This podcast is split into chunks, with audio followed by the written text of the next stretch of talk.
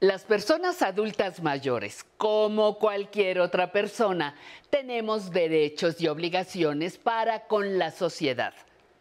Pensar que la edad es un motivo para suspenderlos es una idea equivocada.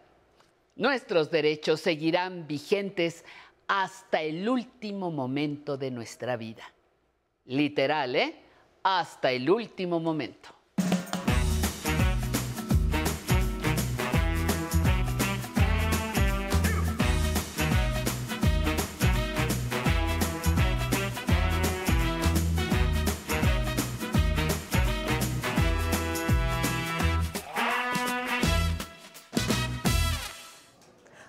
¿Cómo están? Pues me da mucho gusto saludarlos hoy aquí en vivo en el programa de Aprender a Envejecer. Queremos hacer del conocimiento de todo nuestro público que la conferencia de prensa de la jefa de gobierno se ha retrasado. En unos minutos la tendremos, entonces estén, estén al pendiente para conocer la información que nos dará. Pues hoy vamos a hablar sobre un tema bien interesante. Se dice que quienes dan tienen el derecho de recibir. Pero más que nada, más que verlo como un derecho o como una obligación, hay que verlo del lado de la reciprocidad. Apoyar a nuestros padres cuando lo necesitan en esta etapa de la vida, sin lugar a dudas, nos generará un sinnúmero de satisfacciones. Pero ¿qué hacer si mis hijos no quieren auxiliarme en esta etapa a mis necesidades básicas? Hoy, aquí en el estudio, vamos a tocar el tema de ¿Puedo solicitarle pensión alimenticia a sus hijos? ¿Me acompañan? Pero, pues como ya es costumbre, antes de iniciar este tema y platicar con el abogado que estará hoy aquí con nosotros, vámonos con esta cápsula que hemos preparado para todos ustedes.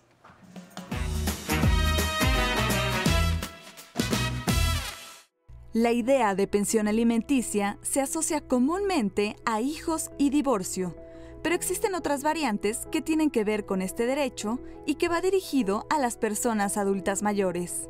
Así como los menores de edad no deben quedarse sin el amparo de sus padres, con el paso de los años las obligaciones se podrían invertir y a los hijos e hijas corresponde otorgar, en caso de necesitarlo, protección y sustento a sus padres.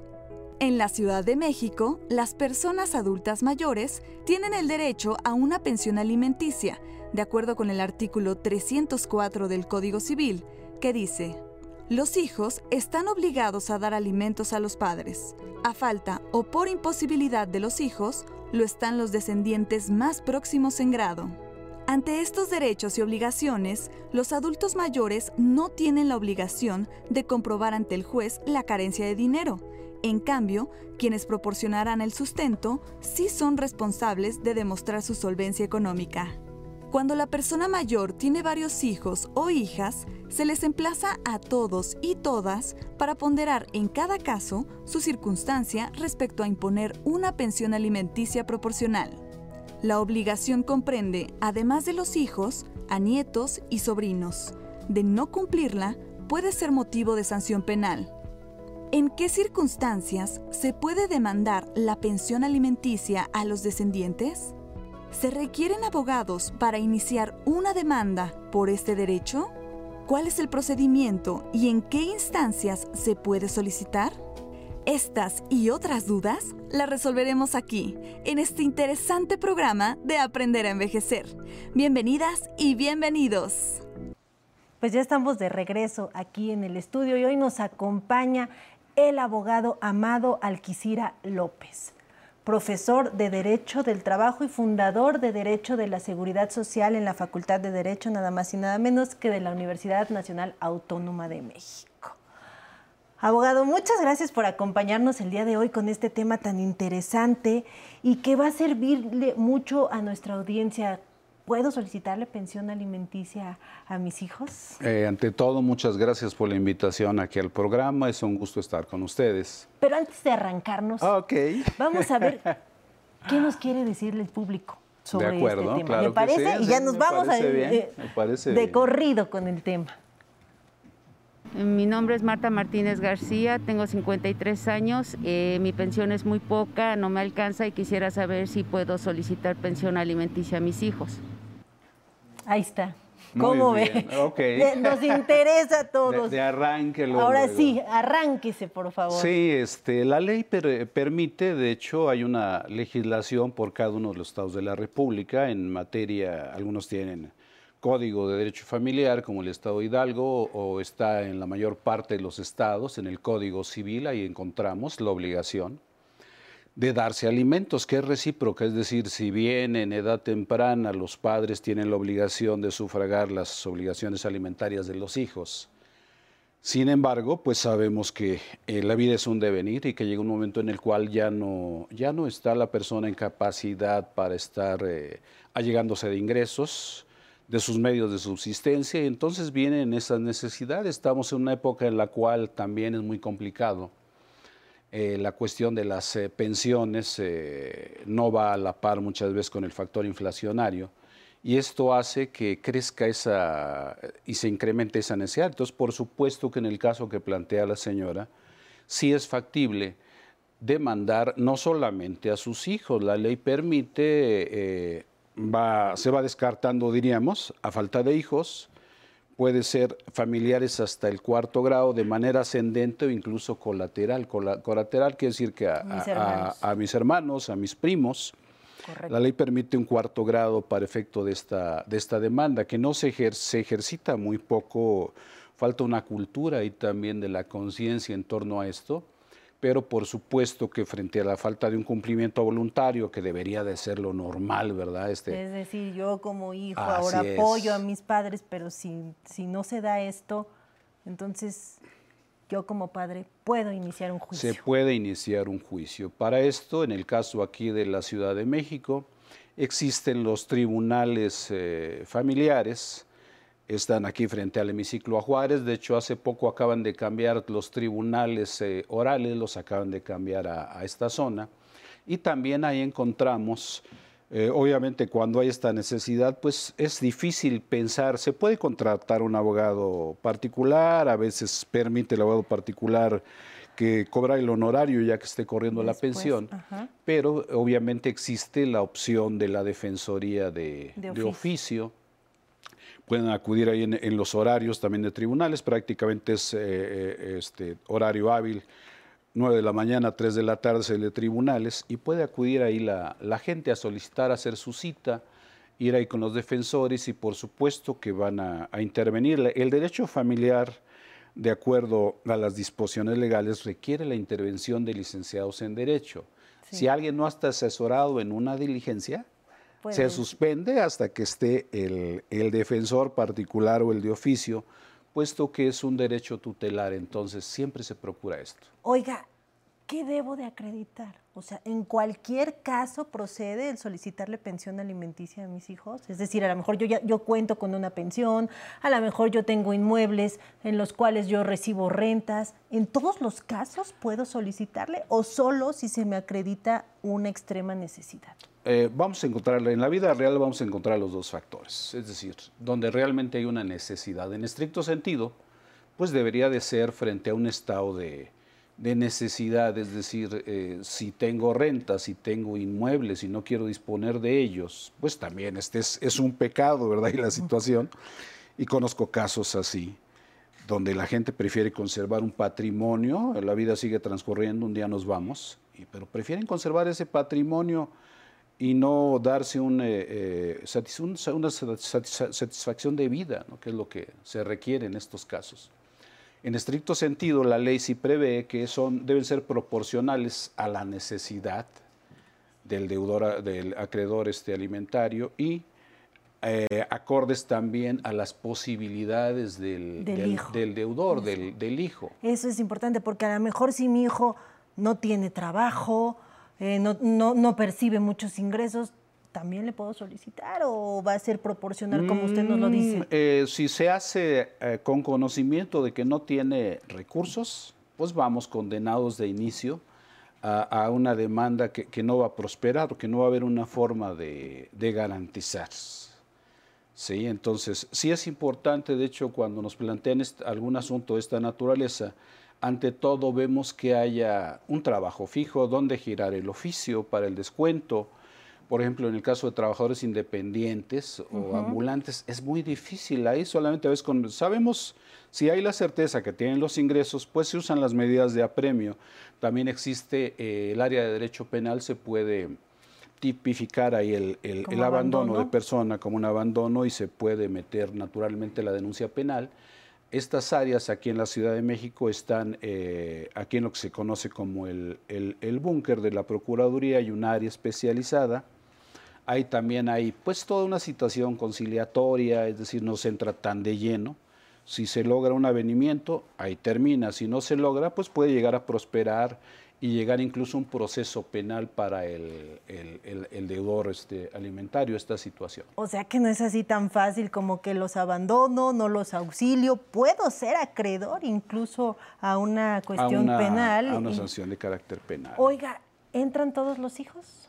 Todos los hijos pueden, si tengo cinco hijos, eh, cómo le hago para que proporcionalmente me, me, apoyen, algunos me podrán dar en especie, ¿Qué tal si uno no tiene medios económicos y dice, bueno, yo me encargo de llevar entonces a mi mamá al médico, comprarle sus medicinas, pero no a través de una pensión? ¿Todo esto se puede? La ley permite, es decir, cuando hay la, demanda, si no viviera con el hijo, el hijo puede decir, voy a traer a mi madre a la casa y yo me voy a hacer cargo, la ley lo permite, de las obligaciones alimentarias, pero aquí, aquí hay excepciones, es decir, si la persona no lo desea porque en algún momento haya ha habido, desgraciadamente, es una época en que se da frente al adulto mayor violencia familiar también, que es un delito también. Entonces, es, todo es circunstancial, es decir, si el juez aprecia que efectivamente absorbiéndolo al núcleo familiar, al adulto mayor, están las condiciones, puede llegar a autorizarse esta, esta situación. Si hay un antecedente de violencia familiar, ya por alguna averiguación, alguna eh, exhortación que haya realizado el Ministerio Público o alguna medida, ahí seguramente no se va a autorizar esta, esta situación y tendríamos que acudir a lo que es la demanda tradicional en la cual se va a buscar la forma de aseguramiento de los alimentos. Aquí la ley establece varias maneras, eh, un oficio con descuento al centro de trabajo, eh, una garantía ante compañía afianzadora, o incluso una garantía de carácter hipotecario, que rara vez las vemos estas, pero ahí está establecida en la ley como parte de estas garantías, eh, eh, como forma de, garantizar. Otra manera es eh, mediante un billete de, depósito, se hace un depósito en, garantía y si se llega a incumplir se hace efectivo este depósito y por supuesto que se puede pedir una ampliación de garantía. Entonces son los distintos mecanismos que tenemos sobre este particular. Correcto. Oiga, a ver, una pregunta de los 65 mil. Si yo como padre no me hice responsable de mi hijo y llega ya la etapa de adulto mayor y requiero el apoyo de mi hijo, ¿puedo solicitarle, puedo demandarle hay, hay causales, es decir, el hecho de haber eh, tenido una actitud hacia el menor de, de abandono, etcétera, jurídicamente puede haber traído aparejada una pérdida de la patria potestad. Correcto. Una pérdida de la patria potestad no libera al padre de las obligaciones o a la madre. Que no solamente hay pérdida, desgraciadamente, actualmente en el caso del padre, también de la madre. Me ha tocado tramitar los dos. No voy a decir que lo abandoné de, chiquito, ¿no? Y ahora ya después lo necesito y ahora sí le demando la pensión. Si hay una resolución de pérdida de la patria potestad, ya no, ya no hay una obligación, se rompe el vínculo de filiación para efectos alimentarios, es decir, la sanción va eh, hasta allá, incluso no puede, se, pierde el derecho a heredar, por ejemplo. ¿sí? En, una pérdida de patria potestad es tan grave que trae estas consecuencias, repito, son poco conocidas a veces. Este tipo de casos pues son de los casos de laboratorio que, que llegan, a mí me ha tocado pérdidas de la patria potestad de la madre también, desafortunadamente, este maltrato, ya no es, eh, de los dos vemos actualmente, no abandono. Entonces es preocupante, es una cuestión también ante todo de reinstalar valores, pero pues cuando fallan los valores, que sería el punto ideal, pues viene el, ámbito jurisdiccional. Entonces, por supuesto que si hay liberación de obligaciones en, algunos casos. Si hay una pérdida, una pérdida de patria potestad, comprende esa situación. Correcto. Oiga, aquí hemos hablado que la cuestión de pensión alimenticia no solamente eh, se compone de alimento en cuanto a la cuestión de, de, comida, también el solicitar una pensión alimenticia se debe de cubrir mi necesidad de vestido, de también recreación y medicinas, ¿no? Sí, sí, sí. El, concepto alimentos eh, ya extensivo en la regulación que hacen los distintos códigos civiles, por supuesto que, contempla todos los aspectos de necesidades del ser humano. Cuando se es menor de, edad eh, o hasta la edad de 25 años, cubrir el aspecto educativo, por ejemplo cubrir el aspecto recreativo, el, aspecto psicoemocional, si se requiere alguna especialista para la situación de atención de la persona, también queda cubierto. Es decir, aunque la ley dice los alimentos, pero por alimentos el legislador da todo un desglose y además ya criterios de tribunales y criterios jurisprudenciales pues han reforzado eh, eh, estos supuestos. Así en el caso del adulto mayor, si requiere procesos de rehabilitación, procesos de, apoyo, por supuesto que entrarían también dentro de las necesidades. Claro, todo va a ir enmarcado a las posibilidades del que puede darlo y a las necesidades del que va a recibirlo. Usted nos decía que a falta de hijos también pueden ir los nietos puedo demandarle a mis nietos la pensión alimenticia. A lo mejor si mis hijos ya fallecieron o no tienen posibilidades, ¿me puedo ir? Puedo irme en contra de, de, los nietos. Entonces, si la ley, repito, permite a, los bisnietos, incluso porque la ley permite hasta el cuarto grado. Digo, claro, es muy difícil, ya por la cuestión generacional, pues tendríamos que pensar en una persona muy longeva, voy a dar el caso de mi abuela, vivió casi 105 años y pues sí tuvo bisnietos, en el caso de ella ya adultos. Si hubiera, si hubiera dado el caso de la necesidad alimentaria, por supuesto que ella eh, hubiera podido demandar a los bisnietos, pero siempre va escalonado, es decir, primero hay que revisar la situación económica de los hijos. A falta o si no pueden, voy a la siguiente, sería a los nietos si faltan o no pueden, me voy, puedo ir a los bisnietos, claro, ¿verdad? Implicaría lo mismo, este, posibilidades de sufragar una pensión alimenticia. Correcto, entonces usted nos recomienda que las personas que estén atravesando por esta situación acudan a, los tribunales para solicitar la pensión alimenticia de, los hijos, acreditando con acta de nacimiento, ¿verdad? la afiliación, acreditando la, la afiliación, hay que llevarle a la Defensoría de Oficio pues todos los datos correspondientes, si tiene algún trabajo fijo, donde es, para evitar un poquito el papeleo, digo, el juez tiene facultades para girar oficio a las distintas dependencias y tratar de averiguar dónde trabaja. Pero si ellos llevan los datos, se van a facilitar las cosas. Correcto. Sobre todo al inicio, generalmente un juicio de alimentos va a empezar con una pensión provisional que no requiere la audiencia del demandado, es decir, yo puedo como juez, me llega la demanda y fijo una pensión alimenticia provisional. Y ya después. Viene el juicio, lo emplazo y después viene ya toda la secuela de una pensión definitiva, si, si hay lugar a, a otorgarla.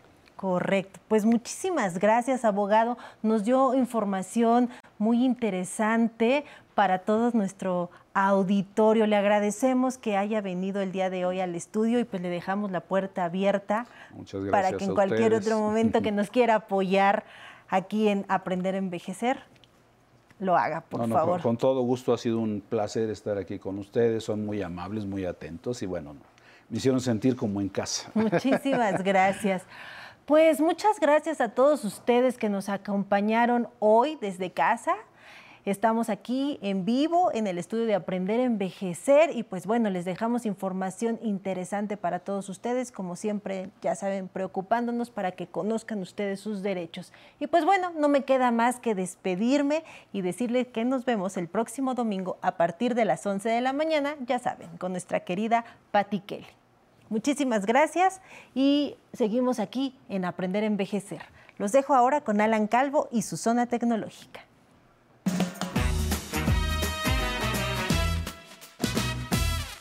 Muy buenos días, bienvenido a la zona tecnológica. ¿Sabía usted que puede filmar un documento con su dispositivo iOS? ¿Sí?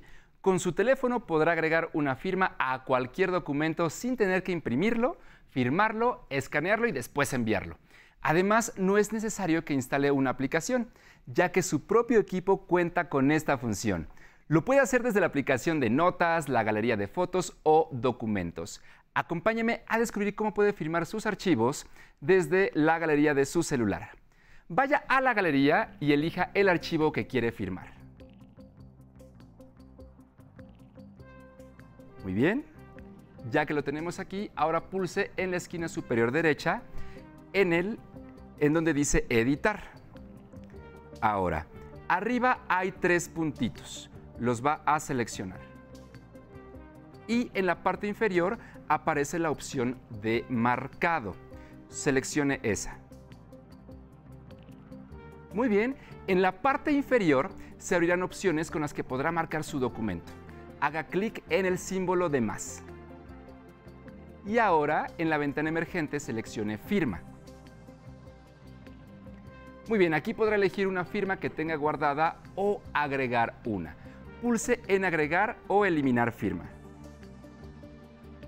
Bien, en esta nueva página toque en el símbolo de más para agregarla. Y aquí podrá firmar utilizando su dedo. Si no está conforme, toque en borrar para empezar de nuevo. Vamos a practicarlo. Vamos a realizar nuestra firma y si no le gusta, puede tocar en donde dice borrar y empezar otra vez. Listo. Si está conforme, entonces toque en donde dice listo. La firma aparecerá en el documento. Observe que está dentro de un recuadro. Ponga el dedo en el centro y arrástrelo para ponerlo en donde quiere firmar. De esta manera. Ahora tome uno de los puntos de las esquinas para ajustar el tamaño de la firma acorde al espacio que usted tiene. Vamos a hacerlo así. Muy bien, también podrá elegir el color de la tinta. Lo puede dejar en color negro como lo tenemos o si prefiere ponerla de color azul. Para ello seleccione la paleta de colores. Es el icono que está a la izquierda del símbolo de más. Tocamos este pequeño círculo y elija el color azul entre la gama de tonos que existen. Vamos a seleccionar este tono. Muy bien. Ahora pulse en la X que está arriba a la derecha. Es esta. Listo. Para guardar el documento, haga clic en la palabra listo. Muy bien, así es como podrá firmar contratos, recibos o cualquier documento que quiera. Recuerde que la tecnología es un medio de interacción social y la edad no es un impedimento para aprender a utilizarla. Envíeme sus dudas y sugerencias a mi correo electrónico y con mucho gusto las resolveremos. Lo espero en la siguiente cápsula de Zona Tecnológica. ¿Qué tal? Es un placer que sigan con nosotros conociendo los derechos de las personas mayores. Gracias a los que se comunicaron desde Oaxaca, Cuautla, en Villahermosa, Tabasco, Coatzacoalcos, Veracruz, les mandamos un abrazo muy fuerte. Y para los que nos ven desde la señal internacional, búsquenos en las redes sociales como El 11 México y dejen sus comentarios. Y también quiero saludar mucho a los que están conectados en el Facebook Live y que siguen nuestro programa, como Paulino Aguilar, que nos saluda desde Colima. Ana Montt nos dice que excelente programa. Laura Edith dice que muchos saludos y estupendo programa. Laura Hernández, a Roger, a Sandra Toral, a Lau Flores y a todos aquellos que están conectados con nosotros desde el Facebook Live, como Celia Cárdenas, Emanuel, Lilia Carrillo, Jorge Luis nos saluda desde Durango. También nos pueden encontrar en Spotify como Aprender a Envejecer, por si prefieren escuchar los programas, porque tenemos música que les compartimos aquí todos los días. Y en los próximos minutos tendrán más información sobre el accidente en la Ciudad de México. Aquí sigan con nosotros presentes en la, en la señal del 11 y en el 11 México Internacional. Recuerden, pueden mandar todas sus dudas, todos sus comentarios, porque también tenemos nuestras redes sociales, en donde también su participación es muy importante para nosotros. Recuerden que también aquí estamos muy atentos con ustedes en todo lo que necesitan saber, porque nuestro equipo de noticias de aquí del 11 están muy presentes y muy atentos de darles toda la información que ustedes necesitan y por supuesto que ustedes sigan aquí con nosotros en la señal del 11.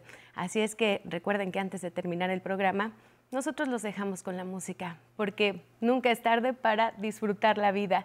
Y síganlo, síganlo disfrutando todos los días, aquí con nosotros y Arcadia y el Grupo Colibrí. Vámonos a la música.